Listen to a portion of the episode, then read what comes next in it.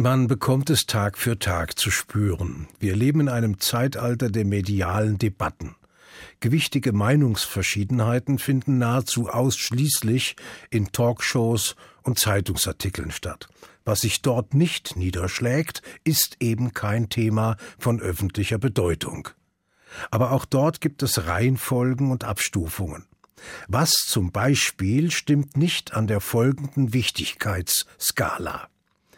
Beschneidungsdebatte, Gaza-Debatte, Augstein-Debatte, Sexismusdebatte. Richtig, die Sexismusdebatte. Und warum? Weil sie ausnahmsweise mal nichts mit Juden zu tun hat. Ich muss Ihnen gestehen, dass ich diese Tatsache als ausgesprochen wohltuend empfinde. Mir ist es relativ egal, ob Augstein unter den ersten zehn auf der Liste weltweit aktiver Antisemiten steht. Mir ist es auch egal, ob er von Henrik Broder beschimpft und von Salomon Korn in Schutz genommen wird. Ich mag seine Texte sowieso nicht. Außerdem finde ich, dass aus ihnen eine antisemitische Grundhaltung des Autors sehr wohl herauslesbar ist. Ob das ausreicht, um unter die ersten zehn Top-Antisemiten zu kommen, ist mir nicht wichtig. Wenn er unter den ersten hundert wäre, gefiele er mir kein bisschen besser. Aber was soll's? Wenn Augstein allein auf weiter Flur stünde, also Seltenheitswert hätte, dann wäre er ein funktionierender Aufreger. Aber so? Er ist einer von viel zu vielen, die sich von ihm nur dadurch unterscheiden, dass der Grad ihrer einschlägigen Bekanntheit es noch nicht bis zum Wiesenthal Center in New York gebracht hat eigentlich ziemlich ungerecht, dass ausgerechnet Augstein so viel mehr als seine Konkurrenten mit weltweiter Aufmerksamkeit bedacht wird, wo es doch andere gibt, die sich nach Kräften abmühen und dafür allenfalls einen kurzen Nachrichtenflash bekommen, niemals aber eine richtig anhaltende Debatte. Mahmoud Abbas zum Beispiel. Er begegnet uns in den Nachrichten stets als Präsident der palästinensischen Autonomiebehörde, mit dem die israelische Regierung seit geraumer Zeit Friedensverhandlungen führen soll und der zu versichern nicht müde wird, dass seine Gegner zwar die Zionisten seien, niemals aber die Juden in ihrer Gesamtheit. Das sagt er auf Englisch. Wenn er Arabisch spricht, wie kürzlich in einem Interview mit dem libanesischen Fernsehen, breitet er eine sehr eigenwillige Geschichtsschreibung aus. Da erklärt er, Beweise dafür zu haben, dass die zionistische Bewegung Adolf Hitler gedrängt habe, Juden zu töten. Auf diese Weise habe die jüdische Einwanderung nach Palästina gerechtfertigt werden sollen. Und außerdem seien schließlich nicht sechs Millionen Juden in der Shoah umgebracht worden, sondern allenfalls 600.000. Antisemitismus? Nein, es geht ja gar nicht um Juden, es geht um Zionisten. Und das ist nun der Verhandlungspartner, mit dem über die friedliche Koexistenz, ja sogar über das pure Existenzrecht des Staates der Juden gesprochen werden soll. Aber wir brauchen ja nicht in die Oberliga der Feindseligkeit zu schauen, ein paar Etagen tiefer gibt es ebenfalls sehr aufschlussreiche Erfahrungen in Sachen praktizierter Antisemitismus zu machen. Beispiel München, berufliches Schulzentrum Alice Bendix. Hier wurde rund zwei Jahre lang die jüdische Schülerin Alexandra T. von Mitschülerinnen beschimpft, bespuckt, gemobbt, musste sich in Facebook-Einträgen anhören, ihre Meinung sei so viel wert wie ein Jude in der Hitlerzeit oder den Satz einer Mitschülerin Ich betrete das Klassenzimmer erst dann wieder, wenn es hier nicht mehr nach Juden stinkt. Von den Lehrern und der Schulleitung war keine Hilfe zu erwarten, im Gegenteil. Da wurde versucht, die Vorkommnisse unter den Teppich zu kehren. Erst als es jetzt zum Prozess vor dem Amtsgericht kam, wurden die Hasstiraden und die Pein des Opfers publik. Die angeklagten Mitschülerinnen übrigens gaben die Vorwürfe ohne Umschweife zu. Nur Antisemitismus sei das nicht gewesen, bloß ein Zickenkrieg, mehr nicht. Da ist es gewiss aufschlussreich, den italienischen Journalisten Giulio Meotti zu hören, der unter anderem für das Wall Street Journal schreibt. Denn nach seinen Beobachtungen ist das verstärkte Aufkommen von Feindseligkeiten gegenüber Juden bei weitem nicht auf Deutschland beschränkt. So zitiert er den israelischen Botschafter in Dänemark, Arthur Avnon, der jüdischen Touristen den gut gemeinten Rat gab, auf dem Weg in die Synagoge kein Käppchen zu tragen, sondern erst innerhalb des Gebäudes.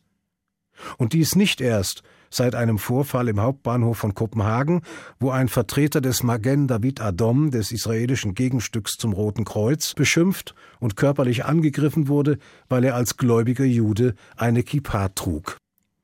All das erinnert natürlich auch an Deutschland, wo vor ein paar Monaten, nach dem Angriff auf Rabbiner Alter in Berlin, der Rektor des Potsdamer Geigerinstituts seinen Rabbinatsstudenten empfahl, sich mit einer Kippa auf dem Kopf besser nicht in der Öffentlichkeit zu zeigen und wo der Generalsekretär des Zentralrats der Juden auf offener Straße angepöbelt wurde, als er an Yom Kippur die Synagoge verließ, ohne sogleich sein Käppchen vom Kopf zu nehmen.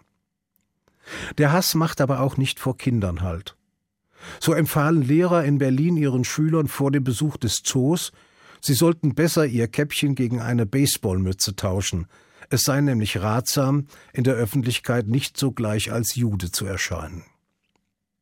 Noch mehr Beispiele gefällig? Bitte sehr. Im schwedischen Malmö, wo sich Europa bald zum großen Gesangswettbewerb trifft, wird empfohlen, beim Verlassen der Synagoge das Käppchen abzunehmen. In Norwegen rät man Touristen aus Israel, auf das Tragen jüdischer Embleme also etwa eines Davidsterns an einem Halskettchen zu verzichten und möglichst nicht Hebräisch zu sprechen. In Frankreich gehören Angriffe auf Menschen, die als vermeintlich jüdisch identifiziert werden, fast schon zum Alltag, von wiederholten Mordanschlägen ganz zu schweigen. In England sind vorwiegend Kinder aus orthodoxen Familien gefährdet, wenn sie, traditionell gekleidet, auf die Straße gehen. Und in Amsterdam schrieb ein ratloser Leser des Handelsblatts kurz vor der Parlamentswahl Welche Partei soll ich wählen, damit ich in Zukunft trotz meiner Kippa auf dem Kopf sicher leben kann? Man muss die vorherrschende Situation keineswegs so dramatisch bewerten wie Giulio Meotti, der sich an die Zeiten der spanischen Inquisition erinnert fühlt, als jüdische Tradition nur mehr im Verborgenen gepflegt werden konnte und das Entzünden der Schabbatkerzen eine Gefahr für Leib und Leben darstellte. Man darf andererseits nur die Augen nicht verschließen und die Tatsache nicht verleugnen, dass all die genannten Fälle eines gemeinsam haben. Die Täter waren stets arabische Männer. Aber eben dies scheint es zusätzlich zu erschweren, gegen derlei Gewalttaten spürbar und wirksam vorzugehen. Denn über allen Forderungen nach verstärktem polizeilichen Schutz, nach strengerem Eingreifen der Ordnungshüter schwebt das Damoklesschwert der sogenannten politischen Korrektheit.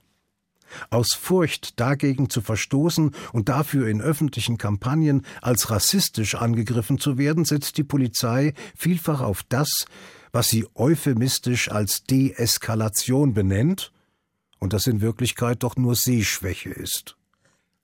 Alles schon mal dagewesen. In den 50er und 60er Jahren wurden der Polizei und der Justiz in Deutschland, leider nicht ohne Grund, vorgeworfen, auf dem rechten Auge blind zu sein und bei der Strafverfolgung von antisemitischen Straftätern allzu viel Verständnis und Milde zu zeigen. Heute hat sich die Sichtachse verschoben. Denn nun wird hingenommen, dass eine ganze Gruppe von Menschen in Gefahr ist, wenn sie sich öffentlich zu ihrem jüdischen Glauben und seinen Traditionen bekennt. Da stimmt doch etwas nicht. Da haben sich doch die Gewichte verändert. Hier und da gibt es Journalisten, die diesen Werteverfall erkennen und ihn auch so benennen. Viele sind es freilich nicht. Es würde nicht schaden, wenn auch so manche Politiker sich daran ein Beispiel nehmen und unangenehme Wahrheiten aussprechen. Die Wahrheit nämlich, dass die Gefahr heutzutage mehr von radikalen Muslimen droht als von jeder anderen Gruppierung dagegen angemessen kraftvoll vorzugehen, würde gewiss der inneren Sicherheit im Lande dienen. Notwendig jedenfalls wäre das allemal. Es mag ihn überall und auf der ganzen Welt geben, den Antisemitismus. Mal mehr, mal weniger stark ausgeprägt. Aber dass es ihn in Deutschland gibt, immer noch und wieder, das ist von einer anderen Bedeutung. Denn in Deutschland mahnen die Toten. Ich wünsche Ihnen einen besinnlichen Schabbat, Shabbat Shalom.